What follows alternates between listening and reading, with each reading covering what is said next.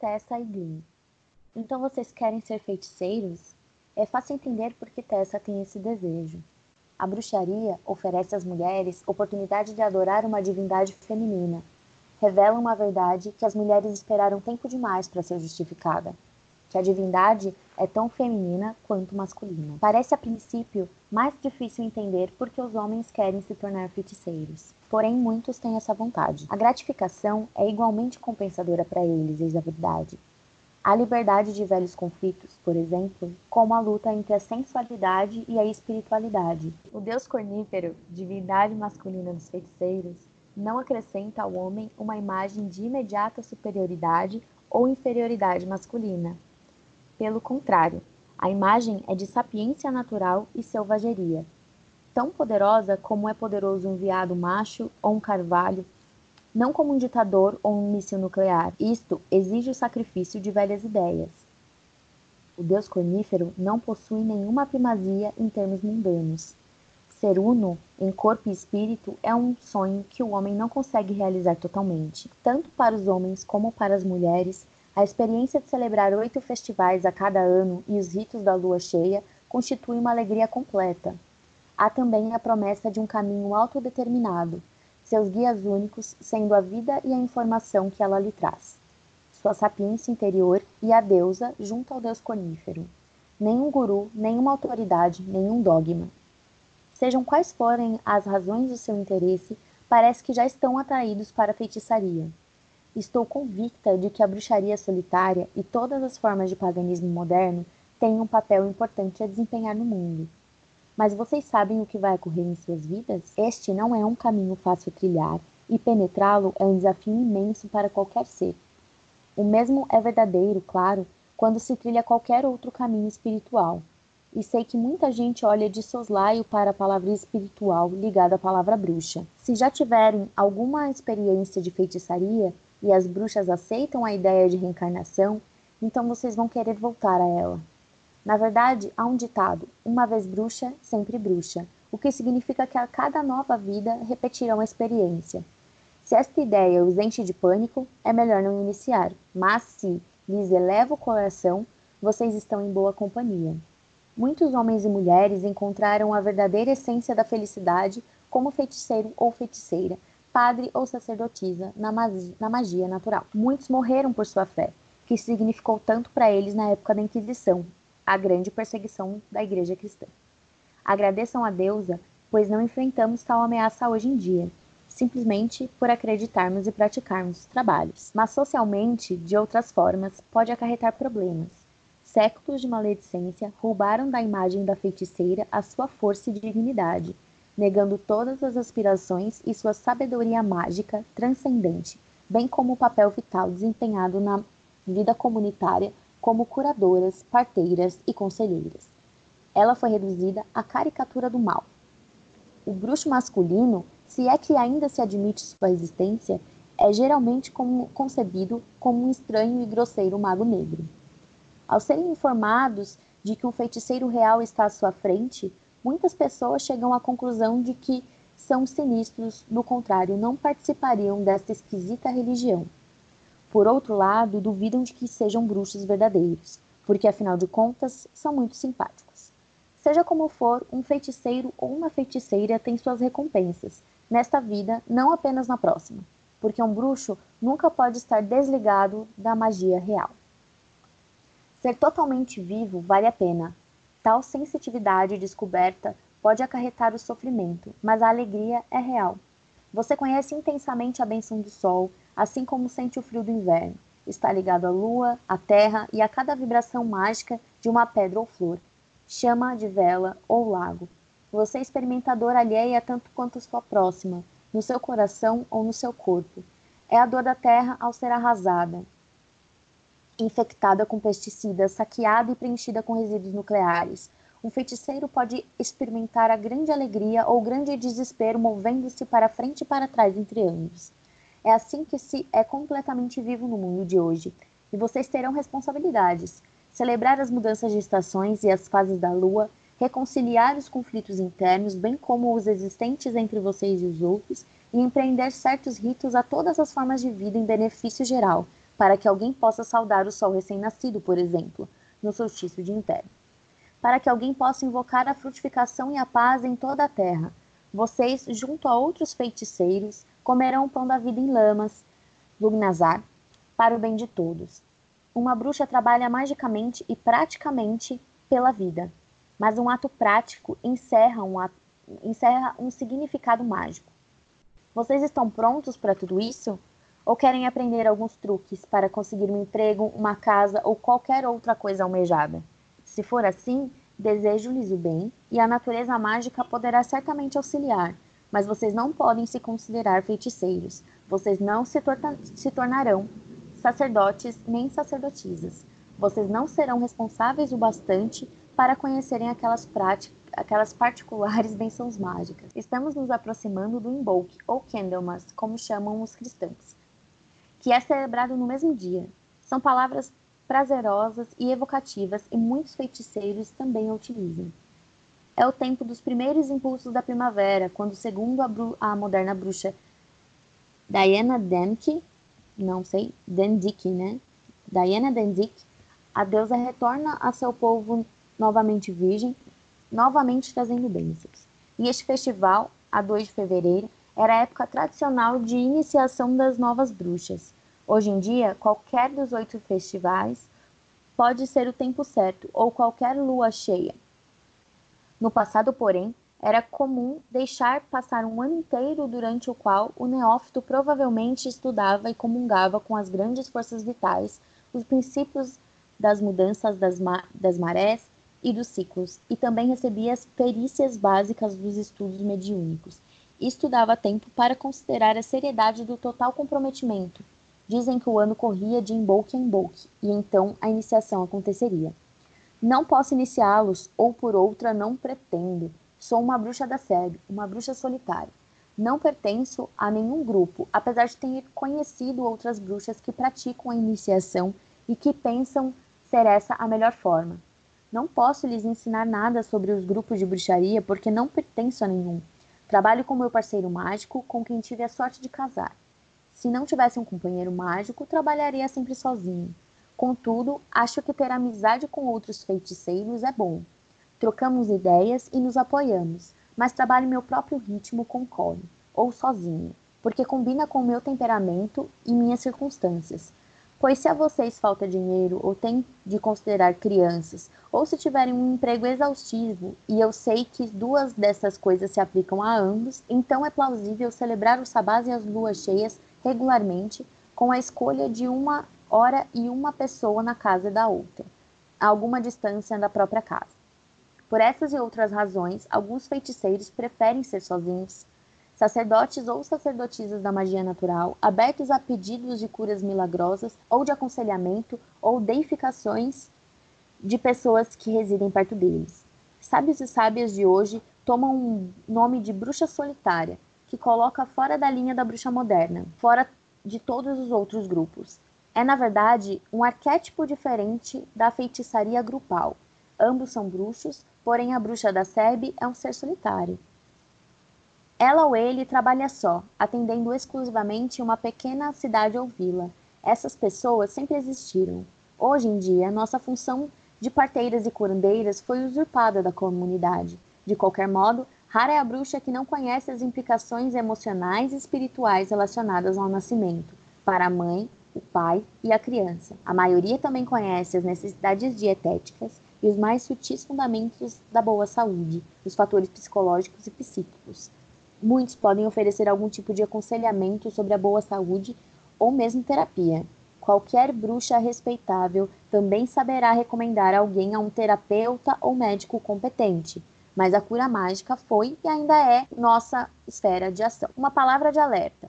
É importante saber dizer não a certos pedidos que podem surgir na área de assistência mágica.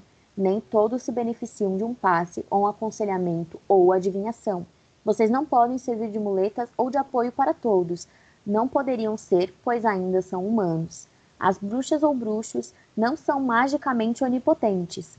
Entretanto, vocês se surpreenderão de como os outros desejam e ou, ao mesmo tempo, temem que exista a onipotência. Perdi-me no caminho? Não, tudo é relevante. Ninguém deve dar esse passo se não souber para onde vai levá-lo. E é mais fácil iniciar do que talvez parar uma vez comprometidos. Isso não é porque alguém os obrigue a fazer algo. Não há autoridades feiticeiras, nenhum rei bruxo que rege toda a feitiçaria. De tempos em tempos, muita gente tem surgido reivindicando este título para si, mas nenhum bruxo verdadeiro lhe daria ouvidos. Em espírito, a bruxaria é não hierárquica. Porém, causas internas, coisas que você mesmo estimula, podem ter efeito a longo alcance. Mesmo em outras vidas, uma vez bruxa, sempre bruxa. Agora direi algo mais sobre a iniciação. A uma bruxa solitária cabe sempre a responsabilidade. Na verdade, este será o caso toda vez que alguém achar que tem iniciado vocês. Tal mudança deve ser experimentada por seus desejos e tendências interiores e ficar restrita entre vocês e a deusa ou o deus. Querem ir adiante? Você, Glyn, se entusiasmou sobre Embolque quando lhe falei ao telefone. Você queria saber mais. E sei que agora você vem trabalhando em passos simples durante algum tempo. E Tessa, quando vi você na rua, senti que estava plenamente decidida. Fale-me sobre o que acham. Podemos levar nossos estudos adiante, se quiserem. Ray Beth, a bruxa solitária. Olá, meus consagrados! Tudo bem com vocês? Sejam muito bem-vindos a mais um episódio do Blessed Beaches. Depois de uma longuíssima leitura, nós vamos falar para vocês hoje sobre bruxaria solitária. Eu sou a Gabriela. Eu sou a Camila. E aí a gente vai começar aqui. Deixa eu abrir meu roteiro, porque o quê? Me perdi em tanta leitura. Nós vamos começar respondendo as perguntas de vocês, nossos queridos ouvintes e seguidores, que não falharam em sua missão de continuar perguntando coisas para nós, né? Então, nós temos mais duas perguntas para responder hoje. Uma, a resposta vai ser realmente uma né, resposta direta. A outra, a gente vai responder ao longo do podcast, porque realmente é uma pergunta bem ampla. É, vamos começar pela primeira, então, que dá para a gente responder mais é, objetivamente sobre o, ponto, sobre o ponto de vista de cada uma, que é a seguinte dúvida, e muito interessante, inclusive. É necessário romper formalmente os laços já adquiridos por batismo, primeira comunhão, etc., com outras religiões antes de iniciar no paganismo? Cara, não. Não acho que é necessário. Inclusive, teve uma ouvinte que ela fez uma até um grande texto aqui falando como vocês lidam e veem o fato de terem sido batizadas em outra religião e agora estarem praticando bruxaria. Essa pergunta é uma dúvida pessoal, porque eu sou batizada na Igreja Católica. Fiz, fiz primeira comunhão e crisma bem cedo, porque minha mãe obrigou. É comum, né? As mães obrigarem a gente a frequentar essas coisas. Eu ia em, em domingo. Como que é? Escolinha dominical. Todo domingo eu tava lá. É, mas sempre me interessei pelo ocultismo e comecei a ler sobre o Wicca com os 14 anos, bem jovenzinha.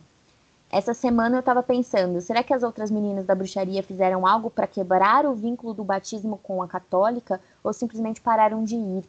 Ela fala inclusive de uma carta que você manda para a Igreja Católica falando: "Oi, queridos, não quero mais". E sinceramente, se é importante para você ter esse tipo de quebra, faz. Se é importante para você é, fazer a carta para o Vaticano, eu não sei como que funciona a carta, gente, mas se é importante para você ter uma coisa formalizada de que você não pertence mais ali, vai. Foi o que eu falei para ela, inclusive. Mas, sinceramente, para mim não faz a menor diferença. Para mim, o fato de eu, eu, eu. Eu acho que a gente tem que cumprir com o nosso tempo também, sabe? E com calma nas coisas. Vai fazendo de acordo com o que você acredita que é o melhor para você. Vai acendendo um incensinho aqui, acendendo uma velhinha ali, fazendo uma meditaçãozinha aqui. E se você sentir que essa, essa coisa de gradualmente não é suficiente, você realmente vai ter que ligar para o pastor e falar não quero mais, liga para o pastor e fala não quero mais, sabe? Mas sinceramente, para mim, não é necessário. Eu, eu, eu concordo com você plenamente e eu acho que o que, que acontece? Eu talvez seja necessário você quebrar esse vínculo. Eu também fui batizada e fiz a primeira comunhão na católica, mas eu acho que assim a necessidade de quebrar este vínculo pode existir se esse vínculo realmente significou algo para você. Eu, na minha vida, eu olho para trás e eu lembro do meu batizado, ou melhor, não lembro do meu batizado, afinal de contas, pelo menos na igreja católica as crianças são batizadas muito cedo. Eu não tinha nenhum ano de vida quando me batizaram. E, mas eu lembro da minha primeira comunhão, da época em que eu era efetivamente ativa na igreja, e eu não se eu falar para vocês que, nossa, na minha primeira comunhão eu senti ali realmente que eu estava sendo ligada à igreja, que eu me formou ali uma conexão, eu não senti isso. Pode ser que eu não senti porque eu era muito novinha, eu fiz primeira comunhão, devia ter uns 12, 11 anos talvez, ou talvez porque realmente esse não seja o meu caminho, mas aí que tá, eu, eu não sinto necessidade de quebrar essa conexão, porque para mim nunca existiu uma conexão. Foi algo que eu fiz porque era esperado de mim, porque minha mãe me obrigou, porque minha mãe mandou, porque minha família inteira fez. Então, né, nunca que uma criança de 11, 12 anos vai se rebelar e falar, não, porque eu não vejo sentido nisso. Muito pelo contrário, eu achava que eu via. Hoje em dia eu vejo que não. Então, eu não me sinto como se eu tivesse sido batizada ou então é, realmente feito a primeira comunhão com Cristo na igreja, porque para mim eu não fiz esse eu fiz foi uma coisa física ali, mas não deu nenhum realmente marco espiritual que tenha marcado assim minha alma. Então, para isso que eu não vejo a necessidade. Se alguém se preocupar, pode vir e surgir a dúvida de que tá, mas ainda estar ligada a uma igreja cristã ou alguma outra igreja que seja pode atrapalhar as minhas práticas sobre é, minhas práticas mágicas, né? Tá, pode surgir essa dúvida. Se você sentir que está atrapalhando, então para, pensa e se pergunta como que você conseguiria cortar essa conexão de forma que deixasse de te atrapalhar. E digo mais, tenta entender por que, que você acha que está atrapalhando, né? Porque às vezes é uma coisa que é totalmente psicológica mesmo. E, mas não é assim que, tipo, se é psicológica não existe. Não é isso se é psicológico, está no seu psicológico, está ali no seu imaginário, é importante para você. Mas é importante saber também de onde vem isso. Se é uma cobrança externa, se é uma cobrança interna, se essa cobrança interna existe por quê, se você está sentindo pressão de algum lado.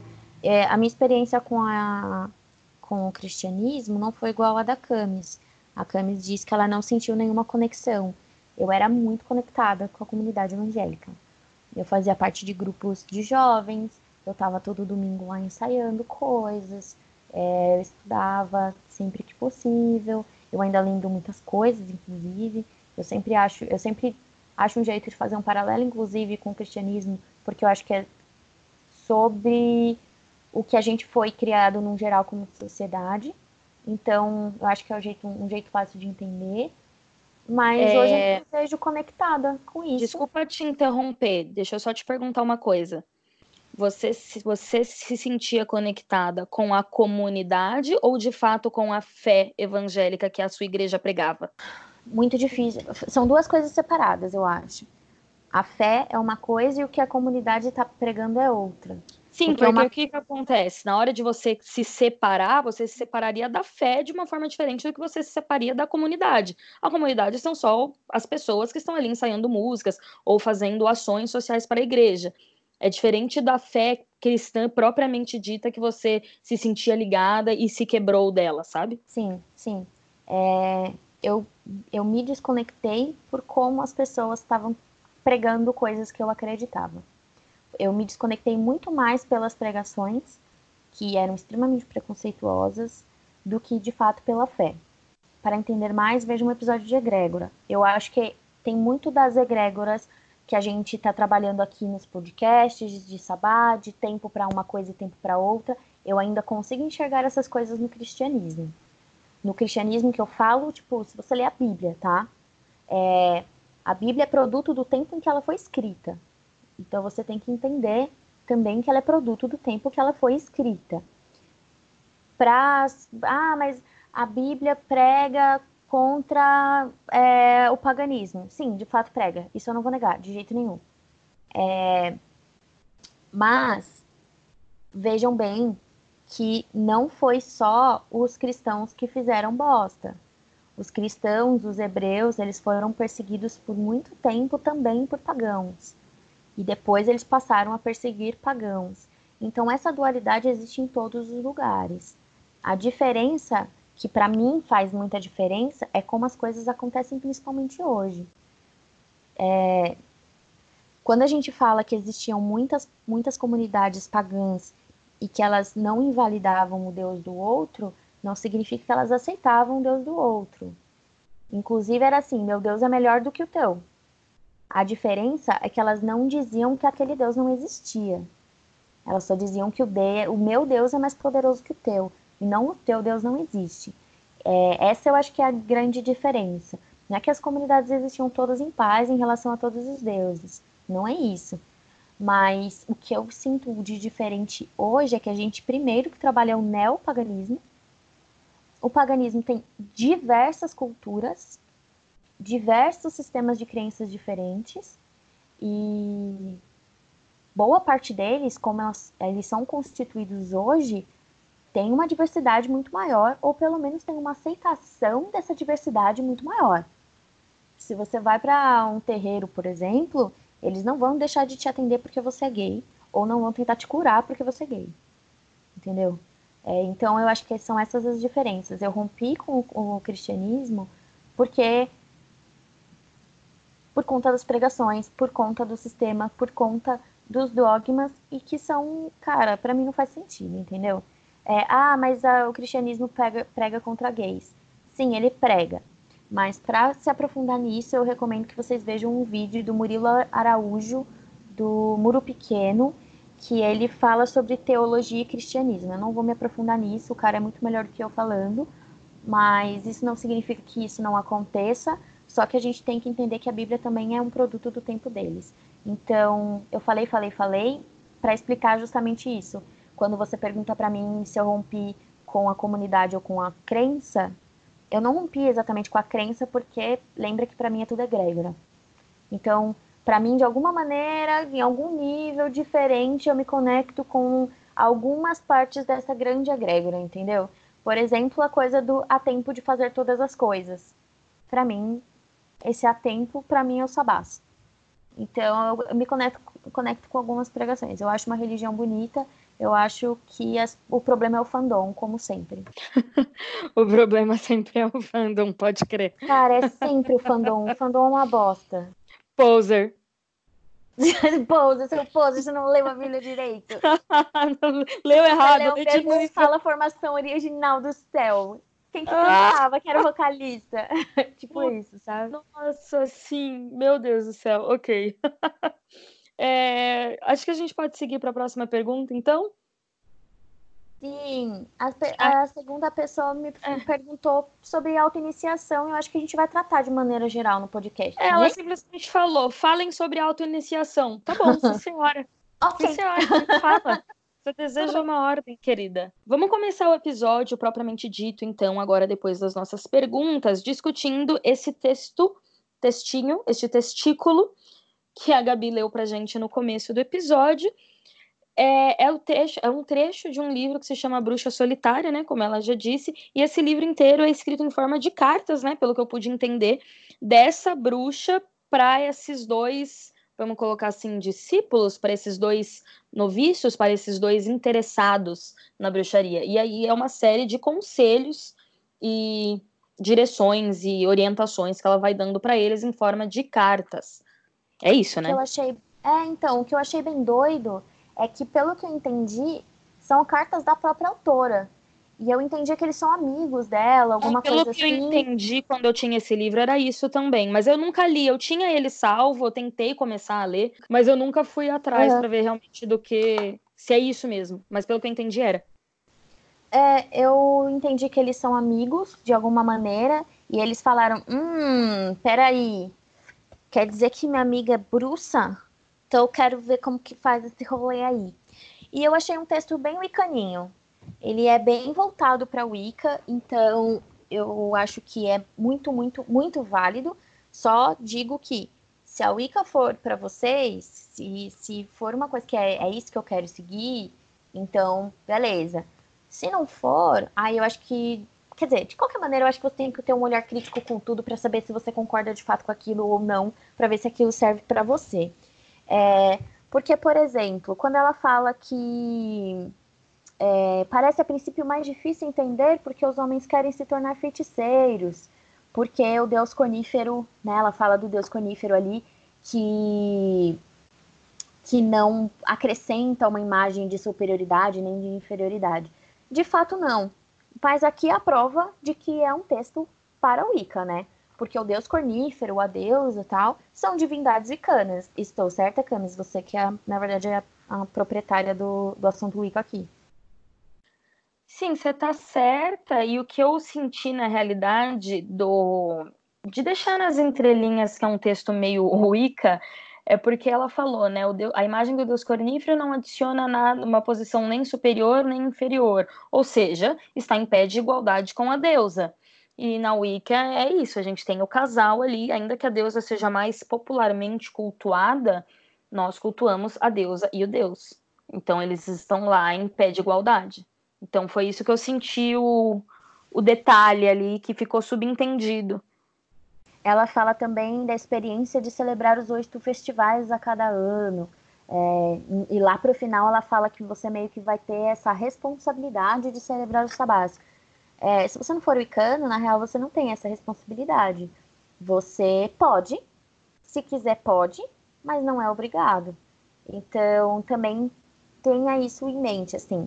Eu celebro porque sim, porque eu acho legal, porque eu acho gostosinho mas isso não significa que você tem que. Na Wicca você tem que, não tem que, Camis? Sim, na Wicca você tem que. A celebração dos oito sabás é uma das coisas que você tem que fazer para se considerar Wicca, gente, porque ainda que você pode ser sim um, um bruxo wicano eclético, que, enfim, acredita em várias coisas, sim, mas existem certos detalhezinhos que não dá para você se autodenominar Wicca sem seguir.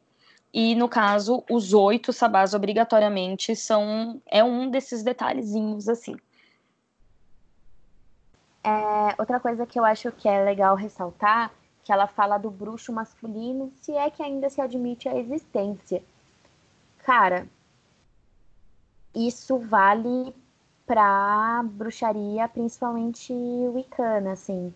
Porque se você se apresenta como um mago do caos, cara, você é um mago do caos você apresenta como um xamã, não sei se a galera leva tanto assim como bruxaria, como bruxo, como mago, mas um xamã é um xamã.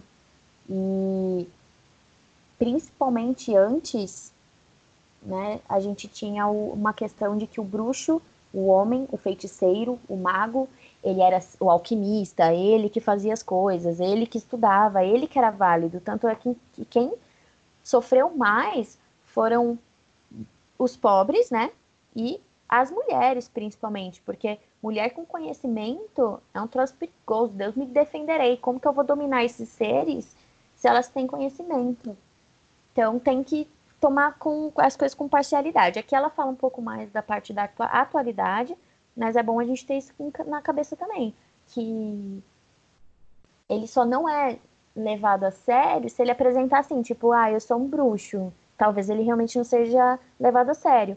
Mas a gente tem outros tipos de magia, outros, outros, outras tradições, outras vertentes do ocultismo que ele é, vai, ser levado a sério sim, cara. Ele vai ser levado a sério sim. Tem, tem uma parte desse texto que eu achei interessante falar, mas eu vou deixar pra gente falar quando a gente chegar na parte de autoiniciação, que ela fala que ela não, não pretende e não vai iniciar os dois, né, a Tessa e eu esqueci o nome do garoto. Eu, eu imagino que o outro seja um garoto, mas enfim. Eu amo, eu amo essa parte. É, Tem uma então... parte que eu gosto muito também, que é aquela fala: Este não é um caminho fácil a trilhar. E, cara, é. não é. A partir do momento que você decidir se comprometer, seja qual vertente do cultismo for, você se prepara que parece que tudo vai começar a querer te testar. É um troço bizarro. Sim, sim. Principalmente, eu vejo isso muito dentro do meu clã, quando com as meninas e meninos, enfim, já iniciados, cada ano eles passam por experiências diferentes dentro da iniciação, da jornada iniciática deles até eles chegarem à iniciação final. E é é um caos assim. Então, realmente, é um caminho maravilhoso, mas não é, não vou falar que é só unicórnios, fadinhas e arco-íris. Liberdade dói, né? Você Opa. chegar na liberdade dói. E uma coisa que eu gosto muito que ela fala é aqui, uma palavra de alerta. É importante saber dizer não. É, certos pedidos podem, que podem surgir na área da assistência mágica, vocês não podem servir de muleta ou apoio. Não dá para vocês quererem abraçar o mundo com a perna. Não vai rolar. Tem que falar não. Ela fala de qualquer profissional, qualquer bruxa competente, respeitável, vai te indicar um terapeuta ou um médico. A gente não é onipotente. E você, se precisar de, de terapeuta ou médico, procure um terapeuta ou médico. É, eu achei esse texto muito, muito bom, esse texto dela. E aí, ah, tem uma outra coisa que ela fala que eu deixo, discordo de leve, assim. Que eu concordo discordando, na real. Que é quando ela pergunta que, que você quer com esse negócio aqui? O que, que você quer com isso? Porque se for para dinheiro, se for para ganhar um aumento, se for para isso, cara, esse caminho não é para você. Você não vai ser considerado um feiticeiro. E eu não sei se eu concordo 100% com isso, na real. Eu acho que, de fato, você não vai, não vai ser um sacerdote. De fato, você não vai ser o magão da porra. Não vai ser a bruxona. Mas eu não acho que não dá para se considerar também uma, um agente ali da bruxaria, sabe? Cara, você tá alterando a realidade, você tá alterando a sua realidade. Você tá alterando, né, as coisas ali, o curso das coisas. Se você tá usando isso para para autoconhecimento, para uma parcela pequena, porque tem um monte de coisa que dá para você fazer, né? Dá para você usar só como uma ferramenta de autoconhecimento, dá para você realmente usar como tem gente que usa só para seduzir, só para, né, arrumar ali. Eu não sei se isso é, é 100% válido, eu não acho que isso vai fazer você um magão da porra, mas se é isso que você quer, tá tudo bem, entendeu? Só que você tem que ser honesto, é isso que eu quero. O que, que você acha disso? É, tipo, primeiro sobre aquela parte do dizer não, né? Só um último adendo antes da gente sair desse tópico, é que é aí que entra a parte da, da responsabilidade, que acho que ela até cita a palavra responsabilidade mesmo. Porque nós, independente de tradições, crenças e fé e devoções, somos o que você mesmo acabou de falar, nós conseguimos alterar a realidade. Uma pessoa que pratica bruxaria, ela manipula as energias e direciona elas para algum tipo de propósito. Então, é uma responsabilidade muito grande. É bem isso, você tem que dizer não, porque você não pode simplesmente sair mexendo em livre-arbítrio de pessoas, mexendo em, enfim, a gente consegue fazer um episódio enorme sobre ética dentro da bruxaria, mas realmente é uma responsabilidade muito grande. E sobre o, o que você quer né, com esse caminho. Eu concordo com você, que eu concordo discordando, e ao mesmo tempo eu entendo a autora, porque, vamos lá, eu, como uma bruxa que tenho aí a minha, a, o meu clã, eu tô dentro de uma tradição, eu sou devota de três deusas, então eu entendo que esse caminho é muito mais profundo e muito mais lindo do que só fazer feitiços para me atrair bens materiais ou qualquer outro tipo de, de coisa, sem tanto significado relacionado à espiritualidade e deidades. É, não está errada uma pessoa que realmente só queira manipular as energias do universo a seu favor. Não tem nada de errado com você querer se beneficiar o máximo possível, né? Eu não acho isso egoísmo, eu não acho isso errado. Mas eu acho que assim, é o que você falou, seja sincero, entenda que é só isso que você que, que você quer e não espere algo tão profundo assim, que é aí que eu entendo a autora, porque ela sabe que uma pessoa que, que fique somente em feitiços de prosperidade, feitiços para encontrar uma, um, enfim, para resolver conflitos, esse tipo de feitiço que não estou desmerecendo, mas que é um tipo de feitiço menor do dia a dia, uma pessoa que fique só nisso, ela nunca vai experimentar a conexão profunda, linda, emocionante que as bruxas que se aprofundam mais sentem. Então eu entendo a autora em em deixar claro que, tipo assim, talvez você, em ficar só querendo atrair dinheiro e tudo mais, esteja se privando de algo que, ok, pode ser mais difícil, pode ser doloroso em alguns momentos, mas que é muito mais intenso e incrível do que só isso. É, acho importante só o ressaltar. Se você fizer só isso, tudo bem, só não vai sair por aí se considerando uma ganda porra, meu Deus do céu, olha como eu sou incrível porque eu fiz um feitiço de prosperidade. Cara, Exatamente. Você não calma. vai ser. Você vai ser uma pessoa que sim tem algumas habilidades e um pouco de conhecimento para alterar algumas coisas ali em seu benefício próprio, ou até mesmo em algumas outras para a vida de outras pessoas. Mas você é bem isso, você não vai ser nenhuma sacerdotisa, sacerdote ou algo muito profundo. Por quê? Porque você escolheu isso para você. A vida é feita de escolhas e nós temos que aprender a viver com elas. Então, não tem nada de errado se você só quiser fazer alguns feitiços aqui e acolá e não ser necessariamente ter várias experiências extracorpóreas com um monte de deusa. E aí eu acho que dá para entrar já no que ela fala de bruxaria solitária, que eu achei muito legal. Trabalho em meu próprio ritmo ou sozinha, porque combina com o meu temperamento e minhas circunstâncias. E aí lá no finalzinho ela fala: a uma bruxa solitária cabe sempre a responsabilidade. Na verdade, este será o caso, toda vez que alguém achar que tem iniciado vocês. Tal mudança deve ser experimentada por seus desejos e tendências interiores e ficar restrita entre vocês, a deusa e o deus. Então aqui ela fala de responsabilidade e de caminhar e aprender e praticar no próprio ritmo, que aí eu acho que a gente já começa a entrar na bruxaria solitária. Tem um comentário que ela faz também que é de que isso sempre aconteceu. As bruxas meio que a bruxa solitária era um conceito ok, era normal, não tinha nome. Isso veio agora, né? Sempre teve, sempre teve isso de bruxas que ficavam lá nas cabaninhas delas e serviam a uma comunidade pequena. Isso sempre rolou. Mas esse nome vem de agora, né?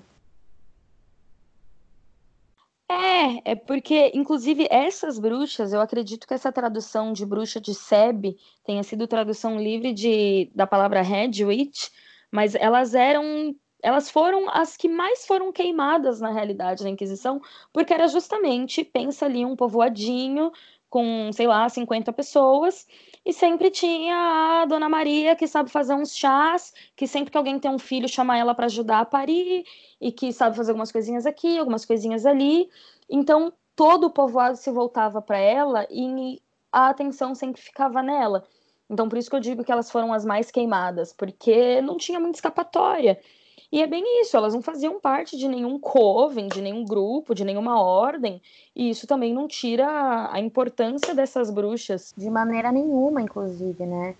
Jamais tiraria, não tem como. Elas estavam tão conectadas à, à terra e a, a tudo, e a todo esse, todo esse conhecimento, quanto qualquer um que praticava em coven. Inclusive, esse conceito, até o próprio conceito de coven, ele também é meio moderno, né? Porque as pessoas que se juntavam ali para celebrar os deuses elas estavam só celebrando e praticando o que elas sempre faziam, parte da cultura, parte do dia a dia. Terça-feira, tem que celebrar o Deus ali para a colheita crescer. É, se fazia em grupo, se fazia sozinho, que diferença estava fazendo para aquelas pessoas? Te respondo, nenhuma. É, é, é tipo quando aquela coisinha que a gente fala do tipo, putz, comida japonesa no Japão é comida? Não é comida japonesa, sabe? É tipo isso, isso. não é que eles eram. Entendeu? Não é, nossa, nós somos bruxos. Não, eles só eram, porque era a realidade deles. Então, realmente, essa história de Coven é uma coisa moderna, assim, não tão moderna quanto a Wicca, que se for parar para pensar é uma coisa bem recente, já que surgiu nos anos 50, a gente tem o que aí, 70 anos de Wicca. Tudo bem, dá para voltar um pouquinho mais essas, esses grupos, né, organizados de bruxaria e tradições, mas também não é tão, tão antigo assim a ponto de voltar na época em que os primeiros povos celebravam os sabás que hoje celebramos, por exemplo. Então, assim, mais uma vez, a carta é bem voltada para a Wicca Gabi, isso significa que você odeia Wicca? Claro que não, né? Senão eu não tava com um podcast com uma amiga maravilhosa Wicana aqui complementando as coisas que eu falo, pelo amor de Deus. Isso só que significa que, para mim, para mim, eu só tô trazendo isso aqui porque, um, você não precisa concordar com tudo que você lê. Também não precisa discordar de tudo, pelo amor de Deus.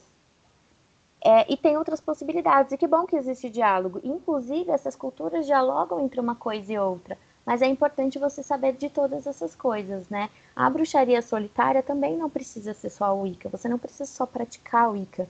Boa parte das, das minas que eu conheço que se consideram bruxas, bruxas naturais hoje, independente de ser ou não wicanas, elas são solitárias. A jornada delas é solitária. É, a própria Camis, que é da Wicca, foi da Wicca por um bom tempo, que é uma, é uma religião, não é só a prática, é uma religião. Ela foi solitária por bastante tempo, né? Eu fui solitária desde os meus 15 anos até os meus. Eu fui solitária por 10 anos, basicamente. Por 10 anos, até que completamente sem querer, eu nunca tive interesse de encontrar um coven, um clã, chame como quiser. Eu nunca nem procurei. As coisas acontecem na hora que elas têm que acontecer e como elas têm que acontecer, né? Então, muito sem querer, muito sem querer mesmo, eu encontrei o clã que hoje eu faço parte. E hoje foi, foi muito difícil para mim para aceitar e entender que eu não podia mais me considerar uma bruxa solitária, porque mesmo eu indo nos rituais com o clã, mesmo eu já formalizando a minha intenção de fazer parte, efetivamente, ser iniciada pela sacerdotisa deles, aceitar essa sacerdotisa como minha mestra, mesmo assim estava muito difícil eu entender e parar de me considerar uma bruxa solitária. É até esquisito hoje quando eu penso, tipo, não, pera, eu não sou mais solitária. Eu não sou mais mesmo. Não, não sou. É dar um bug na cabeça, porque foram 10 anos me considerando bruxa solitária. Até porque, mesmo que você esteja num coven, é importante dizer que algumas práticas, elas são de fato muito mais legais até em coven e tudo mais, a celebração dos rituais. Mas tem coisas que você precisa passar e você precisa ter, entender, e você precisa até praticar sozinho e sozinho. Você precisa pegar o livro e estudar sozinho. Mesmo que você esteja com um zilhão de pessoas à sua volta, quando você está lendo, você está lendo sozinho. Quando você está ali meditando, indo para fazer alguma visualização, fazer algum exercício, sozinho. Algumas coisas, elas são uma jornada de autodescoberta. E para se autodescobrir, não tem coven. Não adianta. Então, mesmo dentro de um coven, algumas práticas elas serão solitárias. Sim, e eu acho que, pelo menos talvez eu pensava isso quando eu era mais nova, e eu acho que muitas pessoas podem pensar, e aí a gente já entra no primeiro tópico que a gente já falado do, do episódio provavelmente dito, que é o que é ser uma bruxa solitária. Eu, eu tinha uma visão que você fazendo parte de um coven, você não iria nunca fazer nenhum feitiço sozinha, nem nenhum ritual sozinha. Tudo que você fizesse teria que ser é, o que o Coven faz, sabe? E, ok, provavelmente na tradição gardeniana é assim mesmo que funciona, e podem existir outras tradições de outros covens que sejam assim, mas não é regra, não é via de regra para todos os covens, muito pelo contrário. Eu não informo o meu clã de nada que eu faço. E assim, quando eu digo nada, é nada. Eu posso passar uma semana fazendo tudo quanto é tipo de feitiço para a lua, para a terra, para ar, para mim mesma pro caralho a quatro. E eu não tenho a necessidade de informar ninguém.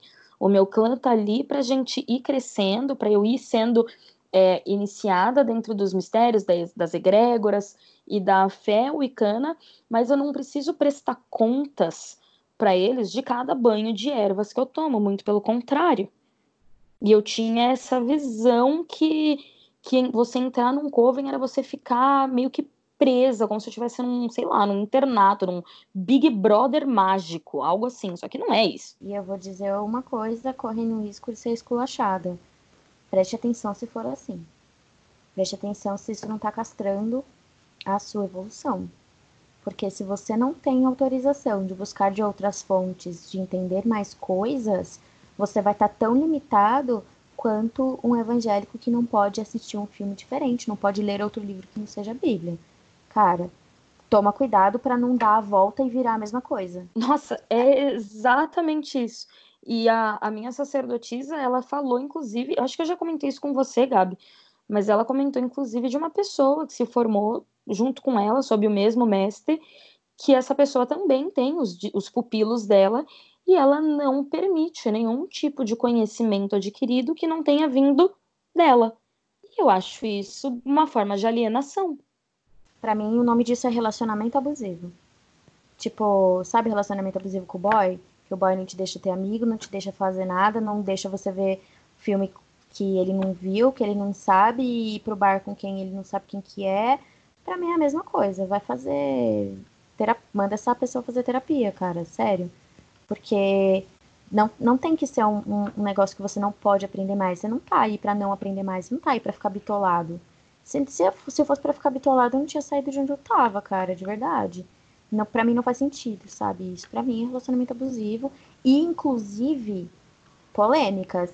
É, tiveram polêmicas de abusos em rituais, não apenas da Wicca, mas enfim, de, de várias coisas do ocultismo.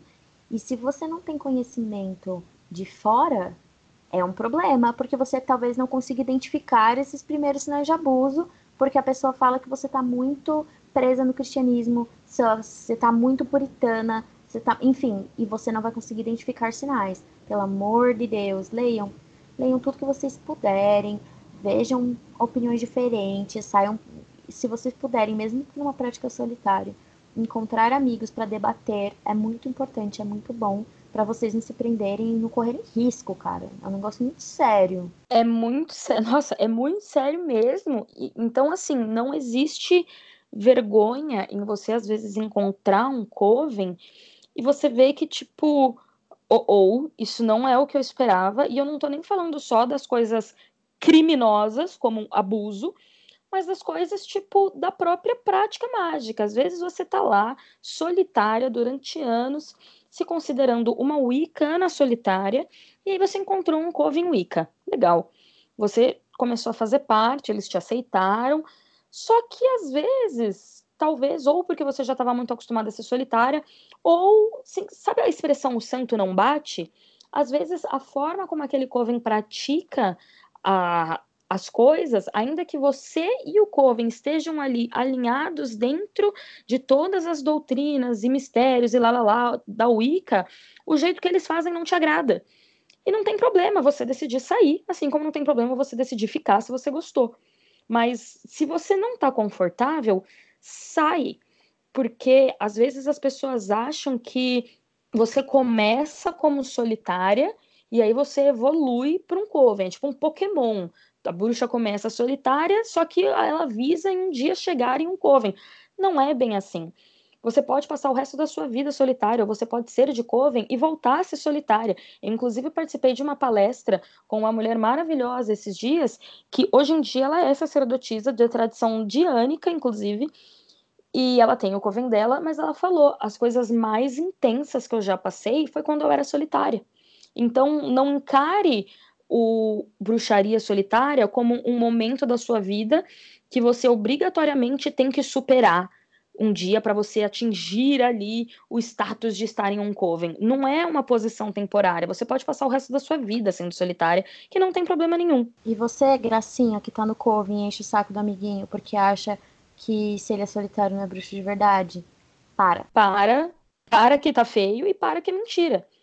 Porque muitas vezes as mesmas fontes de estudo do solitário vão ser a do pessoal dentro do Coven.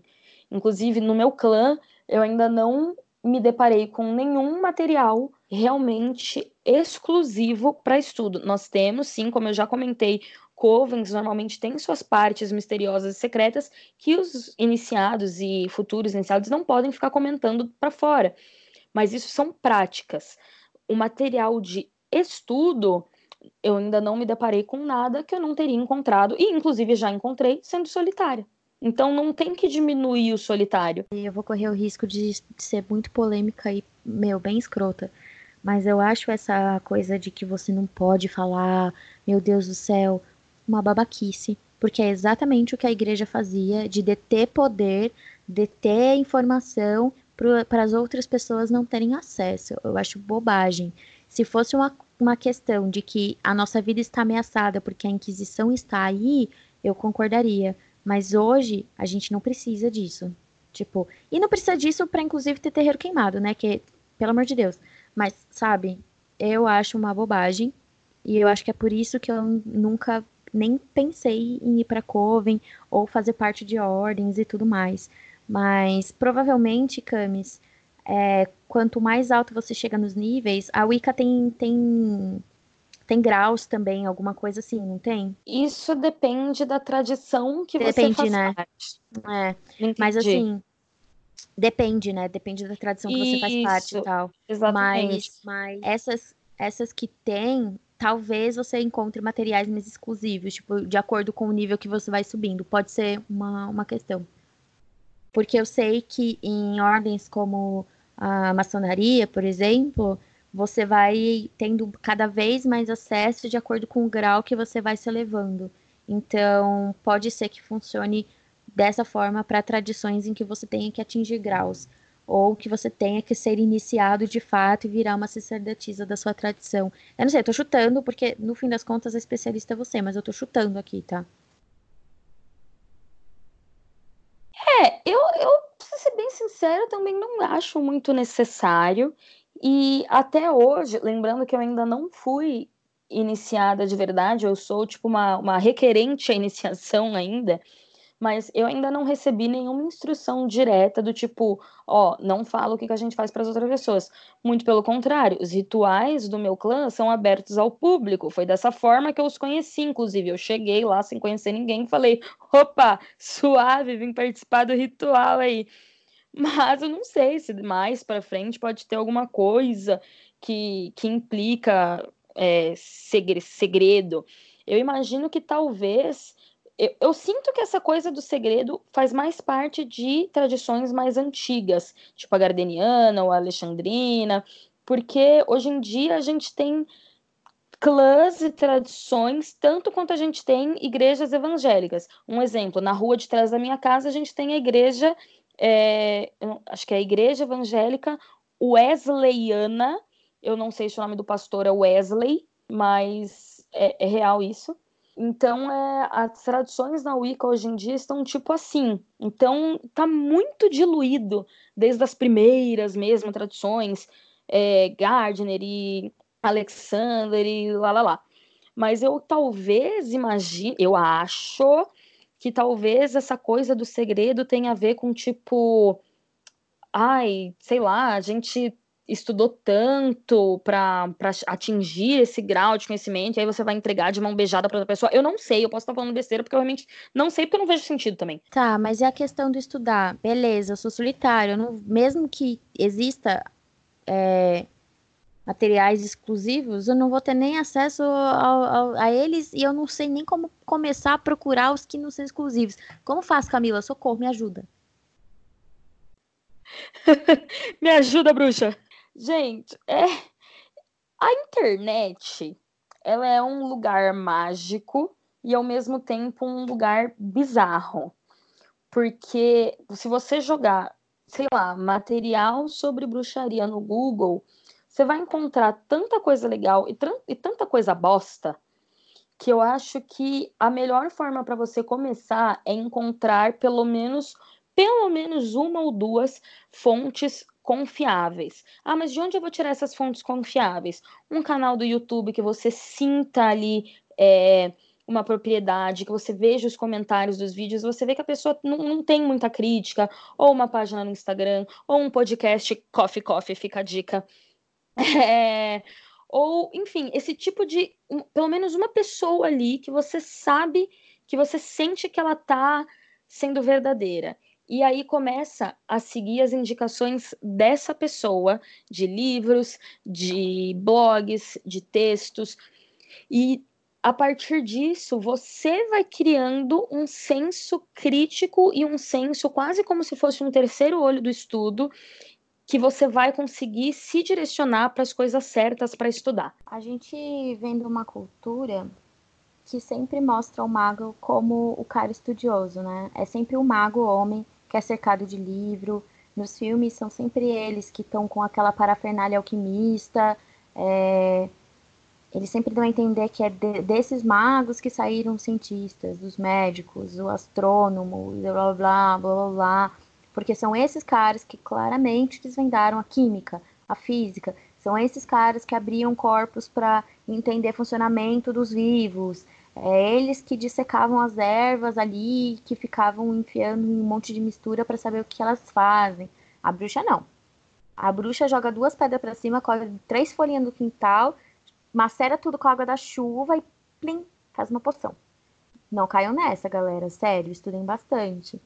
Até em família que a iniciação é feita por linhagem, daquelas que a avó inicia a mãe, a mãe inicia a filha, a filha inicia... E assim vai, normalmente tem algum treino, tem alguma passagem, nem que seja ali por grimório, é, as pessoas praticam antes de serem iniciadas. A Camis acabou de falar que ela não foi iniciada. E, e, cara, sério, pensem se vocês querem ser iniciados, porque, tipo, é um compromisso também, isso é outra coisa. Mas, enfim, até nessas famílias, tipo, tinha um roteiro, sabe? É, uma coisa que eu, que eu indico para quem quer começar a estudar é escolher um estudo, escolha um roteiro que vocês querem.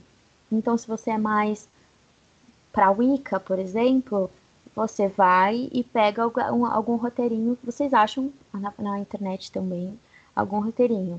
Então, primeiro você vai entender as ervas, depois você vai entender os cristais, depois você vai entender as fases da lua, aí você vai acender uma vela, sentar na frente, meditar na chama, enfim, tem alguns roteirinhos. Se você é mais caoísta, você vai ter outros roteiros de estudo. Se você é mais Goécia, você vai ter outros roteiros de estudo. Mas escolha um, assim, ainda que você não faça parte de ordem, de coven, de, sei lá, maçonaria, essas coisas ocultistas, você pode escolher ou fazer o seu próprio roteiro também, é uma possibilidade. E, e aí, isso, se você não encontrou o roteiro pronto, pensa, cara, eu vou começar, então, pelos cristais, porque de repente eu tenho ali alguma facilidade maior para assimilar esses cristais, eu já, já tenho algum conhecimento, porque normalmente a gente é pego, né, puxado para magia, normalmente de acordo com alguma coisa. Alguns, algumas pessoas são pela astrologia, outras pessoas são mais pela, pela herbologia, enfim.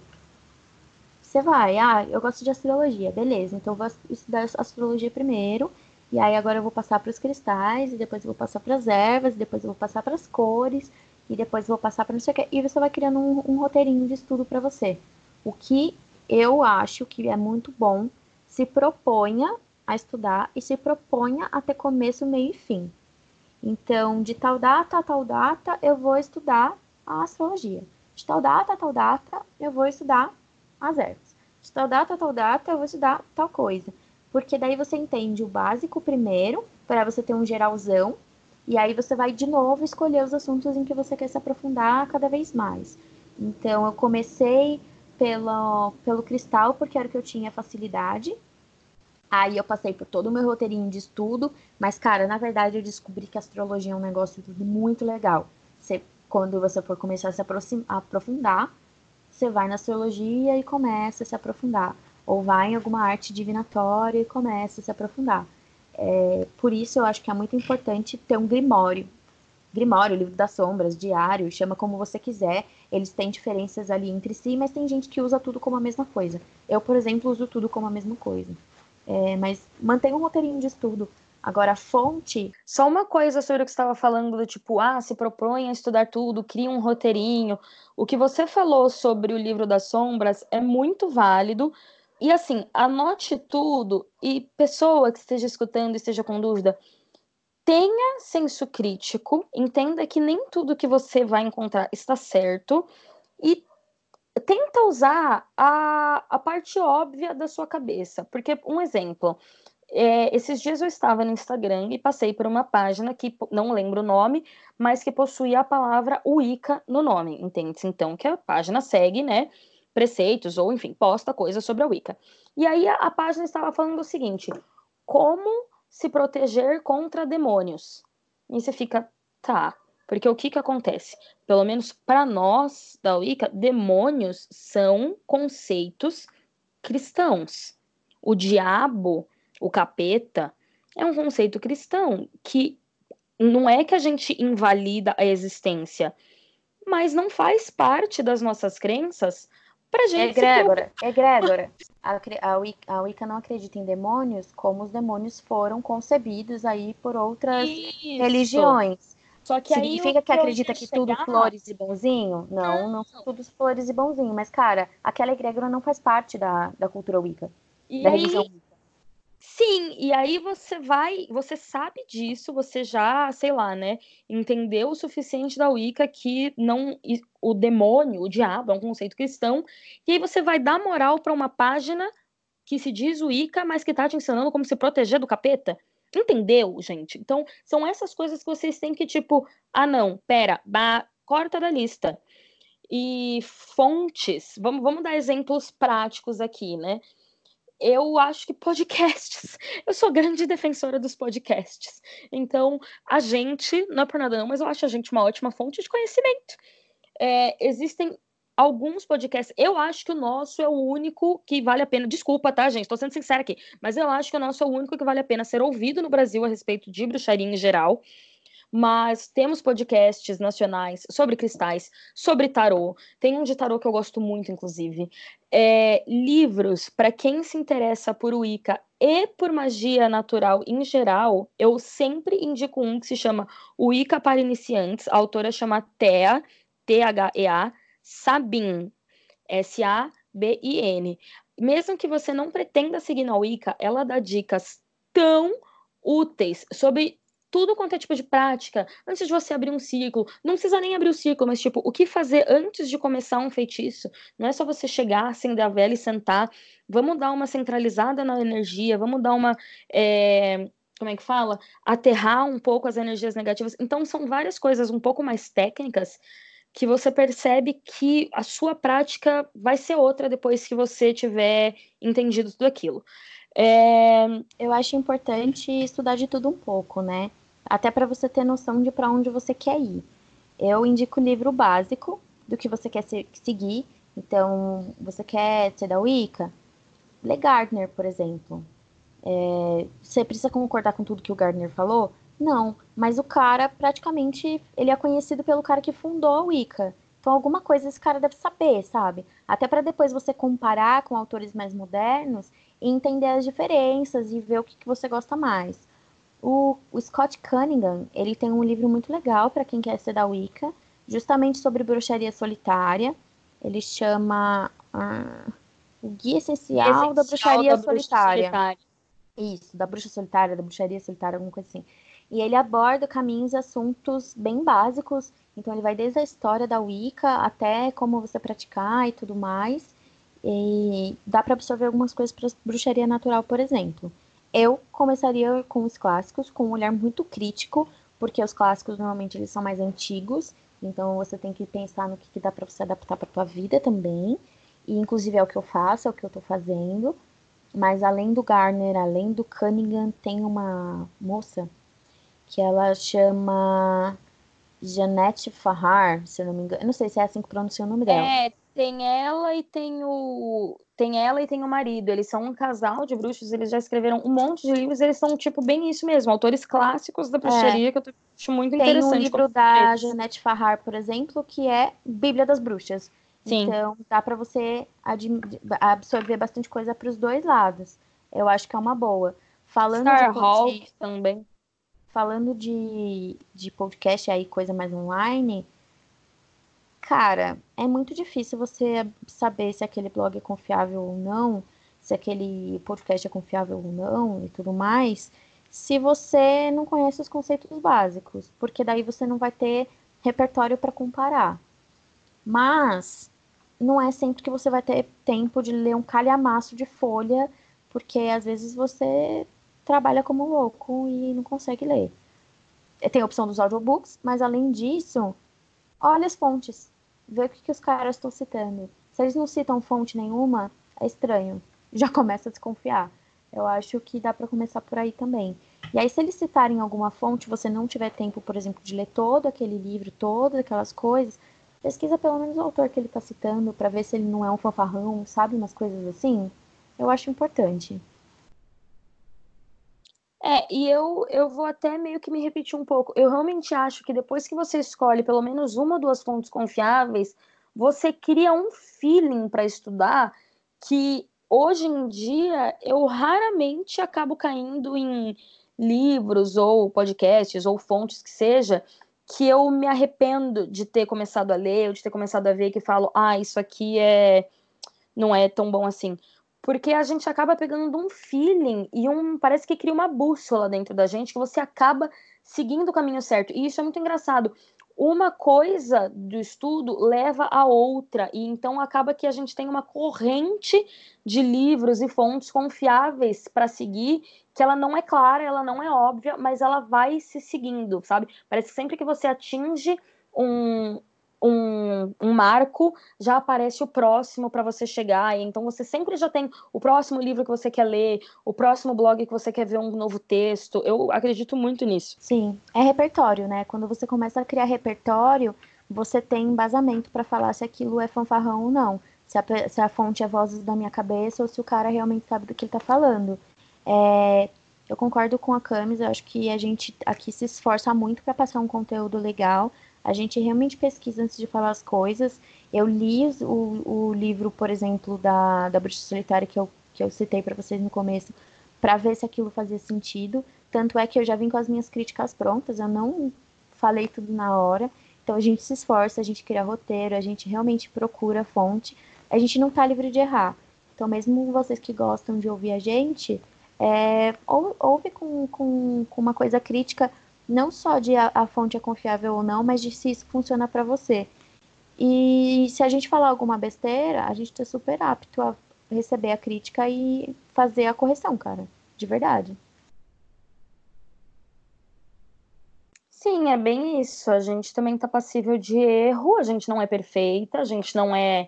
Nós não somos altas sacerdotisas, nós estamos passando a nossa verdade aqui que pode não ser a sua verdade, a gente tem consciência que as pessoas interpretam as coisas de formas diferentes e tá tudo bem. Mas eu ainda acho que a gente ser... é uma puta fonte, tá? Desculpa, mas eu ainda acho que a gente é uma super fonte, tá? Sim. Praise sim. pra gente. E auto-sacerdote, auto-sacerdotisa também erra, cara. Eles são sim. humanos. Não erra porque é ruindade, erra porque é humanidade. É, a gente não é onipotente, onisciente, onipresente. Ninguém daqui tá se propondo a ser. Ninguém tá se propondo a cagar regra aqui na tua vida é a tua vivência que vai dizer o que, que é mais válido para você e a gente está compartilhando a nossa, na real, assim. E se a gente citar alguma coisa errada, citar alguma fonte que você, que você fala assim, ah, a tradução não é bem essa, sei lá, qualquer coisa. É, a gente está aberto a receber isso. E daí, acho que a gente começa a entrar na parte da auto-iniciação, que a nossa ouvinte e seguidora do Instagram Blessed Witches, que todo mundo devia estar tá seguindo, é, perguntou como que se auto-inicia. Dá para se auto-iniciar? Como que faz? Tem ritual? Você faria? É legal? É bacana? Faz churrasco depois? faz churrasco, chama a família, tira foto, faz book. É, a auto-iniciação, ela tem toda a tradição, meio que tem algo que fala sobre iniciação. Eu acho que o mais comum que você encontra por aí sobre a prática solitária é você se comprometer a estudar durante um ano e um dia e depois você performa um ritual de auto-iniciação. Que ritual é esse? Eu, sinceramente, até hoje não me deparei com nenhum ritual exatamente de auto-iniciação, tipo as guidelines certinha. Talvez, talvez, nos apêndices desse livro do Cunningham tinha um, ou no segundo, em outro livro dele tinha algum, mas o das, das minhas pesquisas, o que eu já me, o que eu entendi muito foi que assim, depois desse um ano e um dia, você já vai estar tá sabendo o suficiente, pelo menos, para conseguir se auto-iniciar. É necessário você se auto-iniciar? Aí é o que você precisa pensar. Tem um livro que é do Buckland, o livro completo da bruxaria. É, ele, ele fala sobre ritual de auto-iniciação. Só que é um negócio de, de se apresentar aos deuses e tudo mais. É, eu achei ele meio antiguinho, assim. Eu não sei se. E outra, muda de Coven para Coven, no caso da Wicca, né?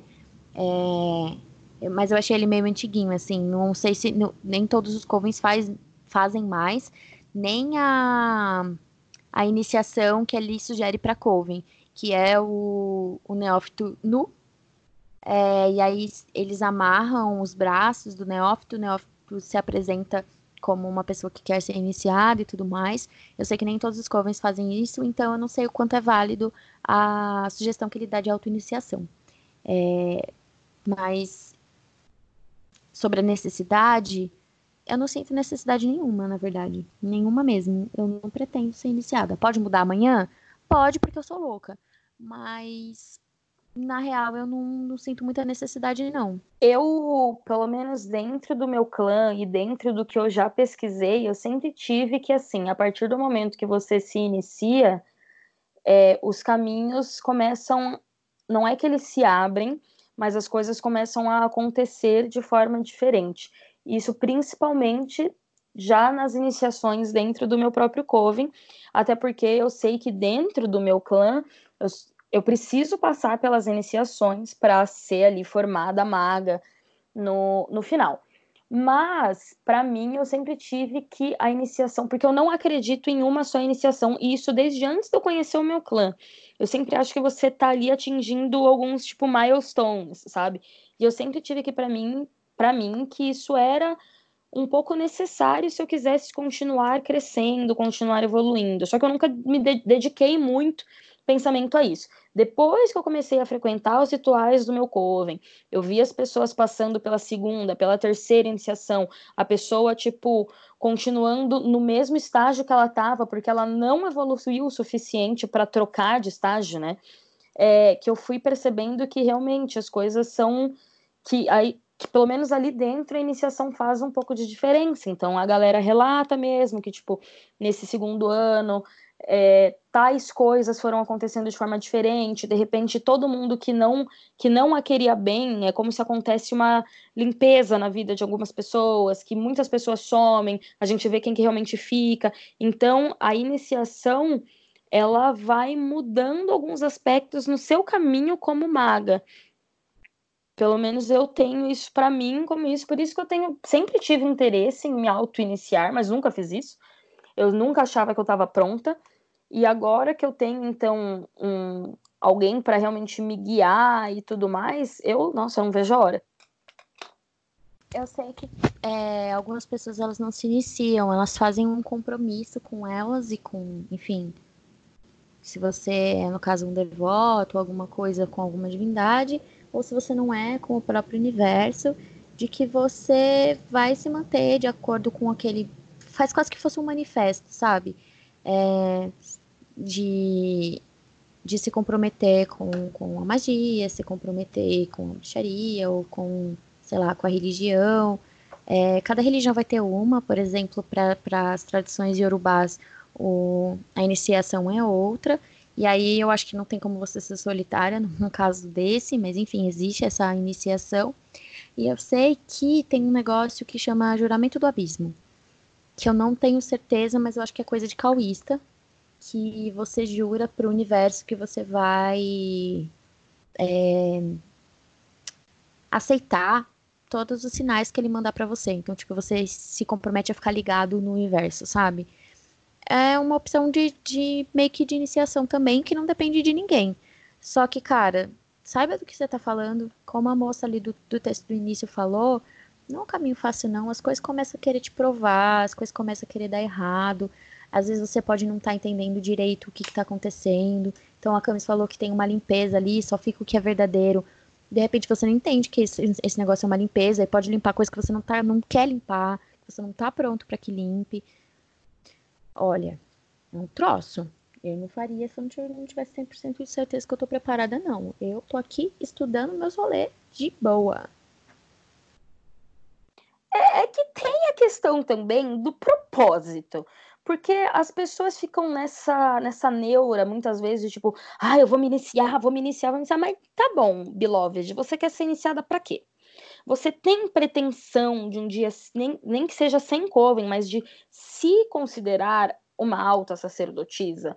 Ou você tem algum ponto que você queira chegar na sua vida mágica? Ou você só quer continuar sendo de boa, bruxa, até pelo resto da sua vida, fazendo seus corre, rezando seus deuses, acendendo suas velas? Tipo assim, eu acho que a iniciação é algo que você tem que se perguntar por que, que você está fazendo e que ela precisa ser, né, acontecer quando você tem um objetivo que você queira chegar, porque senão não é uma iniciação, é mais um manifesto, é mais um juramento de comprometimento. Oi. Mais que isso, se esse lugar que você quer chegar exige que você seja iniciado. Também Exatamente, tem isso. Tem isso, porque às vezes você tá pensando numa coisa aí que você quer, ah, tá bom, eu quero ser a uma bruxa fodona dos cristais ou das ervas. Você não precisa ser iniciado para chegar nisso. Então, você tem que é bem isso. Tá, eu quero ser iniciado. Para quê?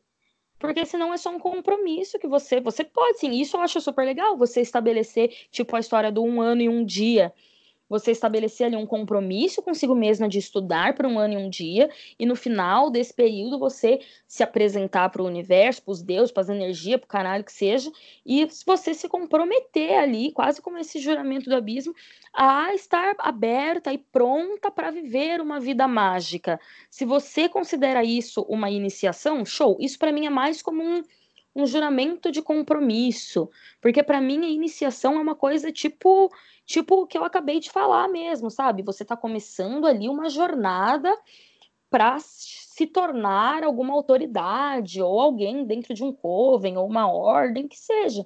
Então, mas é acho... que no seu caso a sua prática também envolve a religião. No Sim. caso de, de outras ordens ou outras vertentes aí do ocultismo, não é uma religião. Então, essa jornada, ela é desde o ponto zero, sabe? É desde o ponto menos um. É, porque não tem, no caso de ordens como a maçonaria e outras coisas, você tem graus e aí tudo bem. Você precisa realmente ser iniciado para começar grau 1, 2, 3, enfim.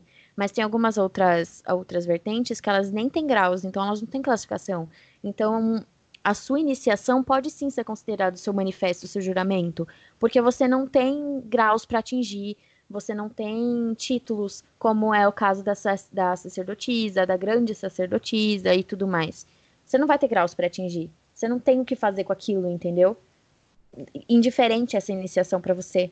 No seu caso, não. No seu caso, é um, é um outro rolê. Tem toda uma egrégora diferente envolvida que, que não que exige, mas que a, a iniciação ela complementa a tua jornada de uma maneira muito diferente do que eu aqui que tô aqui plantando meu manjericão, entendeu?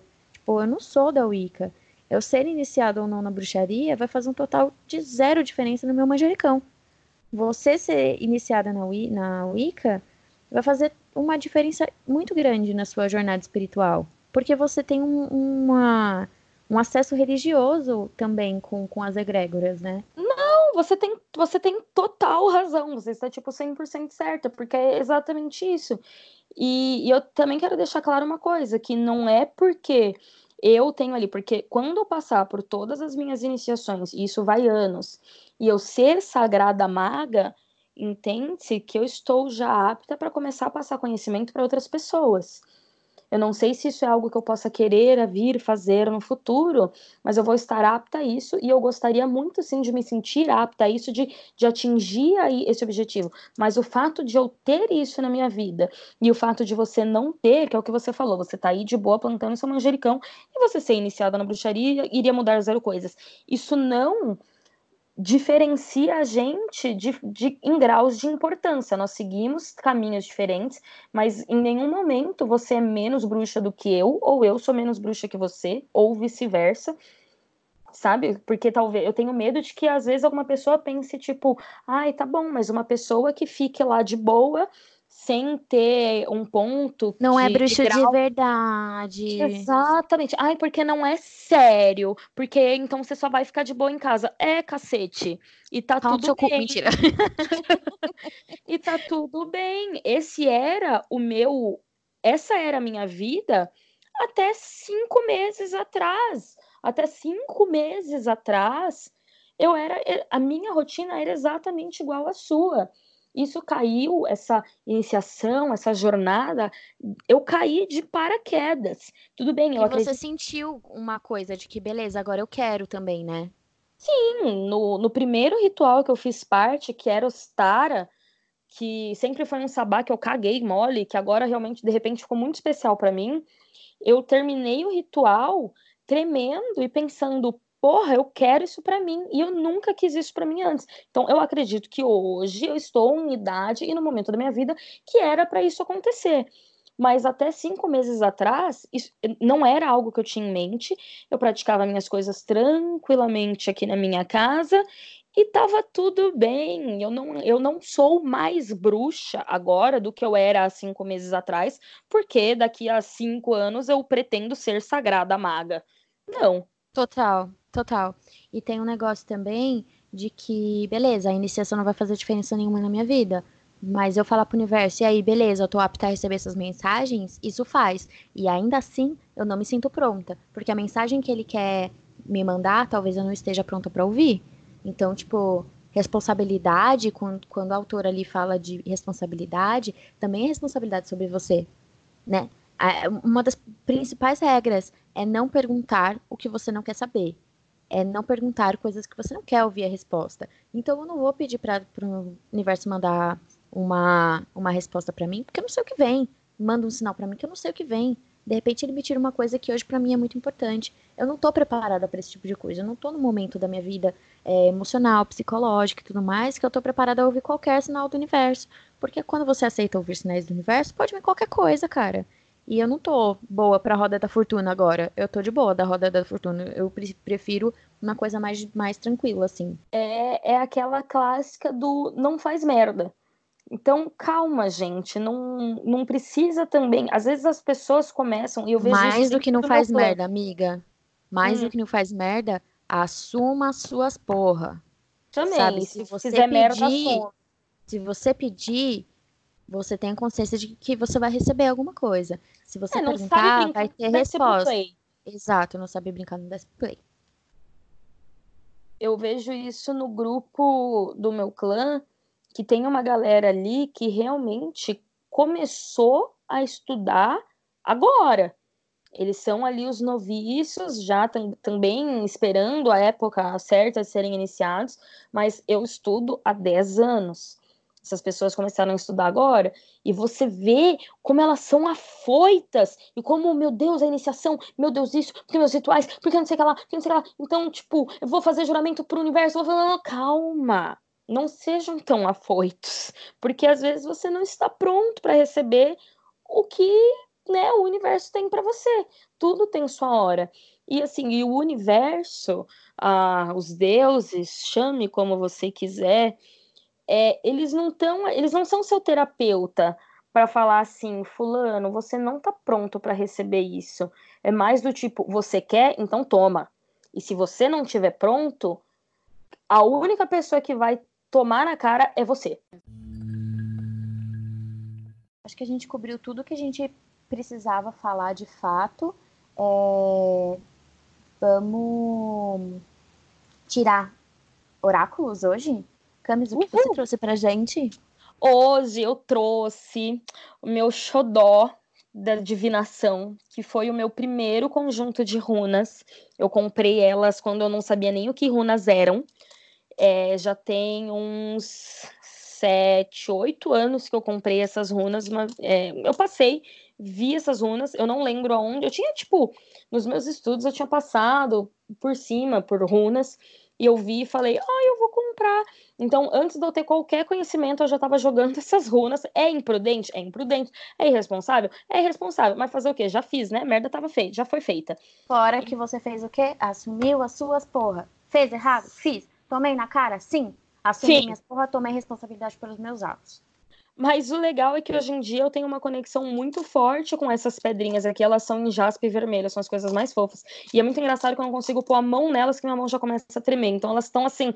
A gente já se conhece eu e esse conjunto de runas, já somos amigas de longa data. Então eu pensei, por que não hoje tirar uma runinha aqui como conselho da semana e ver o que, que essa runa vai falar. Hoje eu estava falando, inclusive, com a Gabi, que eu acho que cartas de tarô e oráculo, oráculo nem tanto, eu não tenho tanta experiência com oráculo, mas que cartas de tarô, elas têm muita personalidade, são às vezes meio melindrosas, rolam um drama, são, é, são muito profundas. As runas eu considero como, tipo, dois pés no peito, elas vão te falar, é isso ah, mas não tem mas, mais, é amiga, é isso. Você já tomou, você já tomou cacetada de tarô? Então, dói. Dói muito. Mas até a cacetada Cara. de tarô é mais complexa. Então, tem várias nuances. De verdade, eu, ah, eu não tomei cacetada de runa, mas o que eu tomei de cacetada de tarô.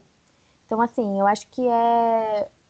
o, o, a pessoa que está manipulando o oráculo e o momento da tua vida. Porque tarô dá uma cacetada também. Meu tarô me acha burra. Tarô bate, amiga, tarô bate. Mas, então, enfim, vamos lá. Vamos lá.